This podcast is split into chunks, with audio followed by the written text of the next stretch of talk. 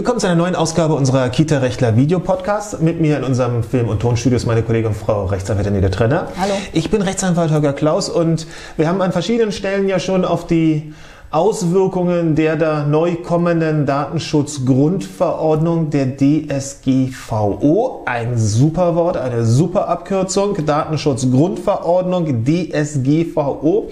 Da lacht der Jurist, da wissen wir alle, wofür wir unser Geld ausgeben.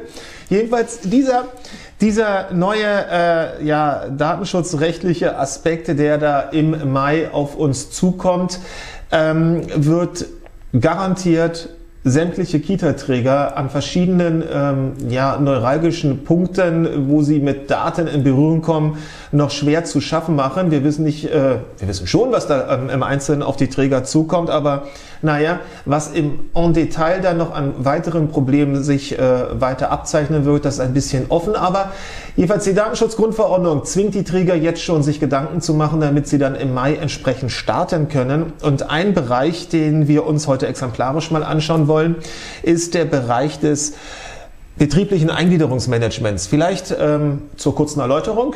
Ich, du, wer will? Ich darf? Das, das, BEM, Bitte. das BEM ähm, dient dazu, dass man, also erstmal groß der, grob der Zweck, dient dazu, dass man gucken kann, wenn jemand lange, lange Zeit erkrankt ist, wie man seinen Arbeitsplatz möglicherweise zukünftig gestalten kann, damit er ähm, zukünftig nicht mehr erkrankt oder ähm, einfach zukünftig seiner Arbeit wieder nachgehen kann. Eindeutig. Und das Ganze gilt natürlich auch bei häufigen Kurzerkrankungen. Auch da ist das etwas, was den, was den Arbeitgeber dann obliegt, nachzufassen und zu gucken, was könnte ich wohl möglich tun als Arbeitgeber, als Träger, um die Arbeitskraft meines äh, geschätzten Personals und vor allem dieser ganz dann betroffenen Person entweder aufrechtzuerhalten in Zukunft oder schneller den Genesungsprozess womöglich ähm, zu, unterstützen. zu unterstützen, sodass es nicht gleich wieder einen Rückfall gibt. Und ähm, dieses betriebliche Eingliederungsmanagement, was auch ein sehr langes Wort ist, hat übrigens eine hübschere Abkürzung mit BEM oder BEM. Dieses betriebliche Eingliederungsmanagement läuft meistens so ab, dass ein Arbeitgeber meistens noch ähm, während der Erkrankungszeit ähm, seinen, seine, seine Erzieherin, seinen Erzieher anschreibt und sagt, Schau, du bist jetzt eine gewisse Zeit krank. Ähm, ich verkürze es jetzt mal. Ähm, wir würden ganz gerne mit dir das Gespräch suchen, noch während deiner Krankschreibungsphase, wenn es dir möglich ist. Wir wissen ja nicht, was du hast vielleicht um eben zu gucken, wo stehst du, was können wir tun, um deinen Arbeitsplatz entweder anzupassen oder deine Arbeitszeiten anzupassen oder dir den ähm, Übergang von Vollzeit zu Teilzeit oder was auch immer da denkbar ist. Es ist ergebnisoffen, um das mit äh, dem Arbeitnehmer einmal zu besprechen. So. Ein Arbeitnehmer selber ist, um das auch noch kurz vorauszuschicken, nicht verpflichtet darauf zu reagieren. Ähm, Vielleicht kann er auch gar nicht, weil das einfach seine körperliche Konstitution nicht hergibt. Ähm, dennoch ist es natürlich so, dass wenn eine Reaktion erfolgt und es zu einem solchen Gespräch kommt, dass dann mit diesem Gespräch und dann, was die weiteren Schritte dann jeweils sein mögen, auch eine ganze Masse an Informationen auf den Träger hinabprasselt. Denn genau, die Sache ist ja die, also ne? äh, während, dieses, äh, während dieses Gesprächs wird natürlich, geht es natürlich gerade darum, was ist die Erkrankung? Was ist die Ursache dieser Arbeitsunfähigkeit? Sprich, was müssen wir ändern zukünftig möglicherweise? Ähm, und äh, natürlich ist der Arbeitnehmer nicht verpflichtet zu sagen, was er hat. Ähm, deswegen steht auf diesen schönen AU-Bescheinigungen ja auch nie was drauf, sondern immer mhm. nur die Dauer.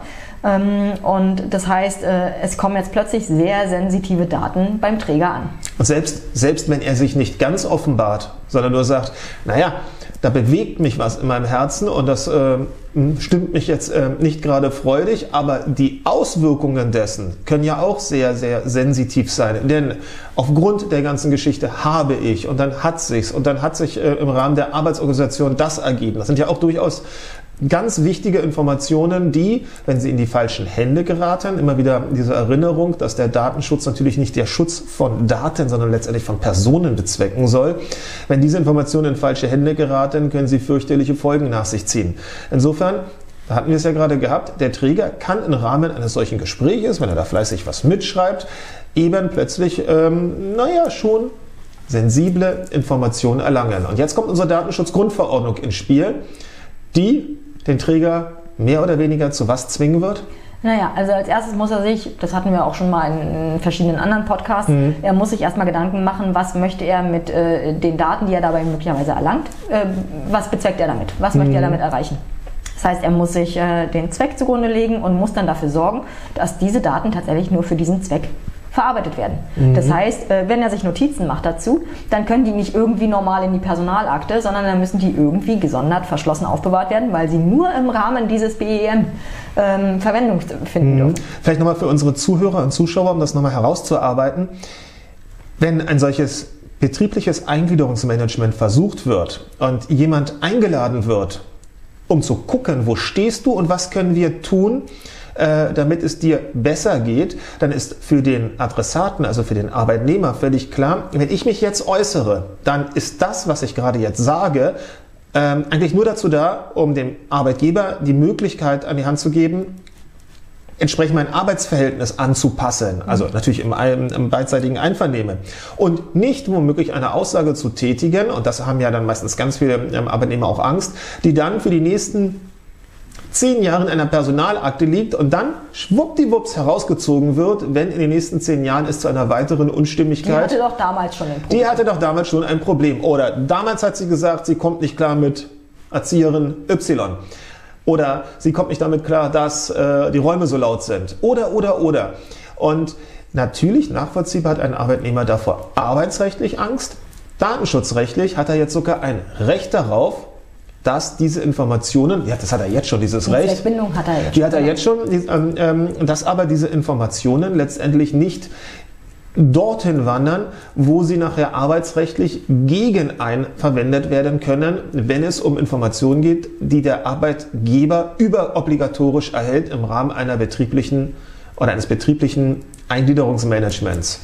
Deswegen muss der Arbeitnehmer auch vorher, bevor das ganze Ding überhaupt beginnt, darüber informiert werden, dass alles, was er hier sagt, freiwillig erfolgt und dass er also einwilligt bitte, ähm, dass diese Daten jetzt publik werden. Soweit publik jetzt, werden. Soweit, also, also innerhalb, dieses, innerhalb, dieses, Kreises. Innerhalb dieses ganz kleinen Kreises, wo es allein darum geht, was können wir tun, damit das genau, Arbeitsverhältnis genau. in Zukunft krankheitsfreier, den Schnupfen wird man nie verhindern können, aber ja. krankheitsfreier ähm, abläuft. Genau, aber dieser Kreis kann ja durchaus auch größer werden. Es gibt die Schwerbehindertenvertretung, die damit mhm. hinzugezogen mhm. wird. Die, Teile des Betriebsrats können mit hinzugezogen Personalrats werden. Eher. Personalrat, Betriebsrat, was mhm. auch immer. Äh, oder Mitarbeitervertretung bei den, bei den mhm. kirchlichen Trägern. Mhm. Mhm. Ähm, und äh, das heißt, es kann durchaus ein größerer Kreis werden. Aber innerhalb dieses Kreises äh, wird es ja nun auch erstmal publik und äh, da muss der Arbeitnehmer erstmal freiwillig einwilligen. So, das führt uns zu folgenden praktischen Überlegungen, weil wir reden ja hier immer nur über ganz praktische Sachen. Erstens, unser Arbeitgeber wird zukünftig vorab oder mit der Einladung zum betrieblichen Eingliederungs Eingliederungsmanagement darüber belehren müssen, Freiwilligkeit und was passiert mit den Sachen, die du uns hier erzählst. Mhm. Die du uns hier hoffentlich erzählst, mhm. weil dafür ist das Ganze ja da. Dann muss er ganz praktisch dafür Sorge tragen, dass nicht rein zufällig im Trägerbüro, im Sekretariat irgendjemand da auch noch davon Kenntnis bekommt, mhm. was in diesem Gespräch gesagt worden ist. Und er muss dafür Sorge tragen, dass diese Information sicher, also das haben wir ja gerade beim anderen Punkt gehabt, aber dass sie nicht nur sicher dann irgendwo aufbewahrt wird, sondern irgendwann auch wieder sicher gelöscht werden oder vernichtet werden. Ne, ins Nirgends, äh, Nirgendwo mhm. verschwinden und eben nicht dann womöglich in einem anderen Kontext äh, Jahre später wieder hochgebracht werden können. So, und warum sollte das ein Kita-Träger machen, weil ganz praktisch. Weil es ganz fiese Bußgelder gibt, die da drohen. Also wer, wer sich dieses äh, Prozedere nicht ähm, schon antun will, weil es zugunsten seiner, seiner Beschäftigten ist und jemand sagt, naja, das ist schon eine schlaue Sache eigentlich, dass man da super aufpasst, weil man will ja, dass sich da jemand öffnet, der sollte zumindest ganz praktisch ähm, sich diesen Weg aufzwingen lassen, weil anderweitig sonst eben wirklich fiese Bußgelder drohen. Und nicht nur die Bußgelder drohen, der betroffene Arbeitnehmer kann auch selber tätig werden und sehr, sehr arbeitsrechtlich böse Sachen machen. Insofern können wir da nur anraten, diese Datenschutzgrundverordnung, die demnächst kommt und wirklich alle bewegen wird, sehr ernst zu nehmen und auch an diesem Punkt schon jetzt bitte, jetzt bitte vorzusorgen, vorzujustieren, weil kurz vor knapp äh, werden es alle wollen und dann ist es wahrscheinlich zu knapp in der Zeit, um dann noch ähm, gescheite Lösungen wirklich am Stichtag parat zu haben. Ich glaube, damit haben wir es. Ja? In dem Sinne, tschüss. Tschüss.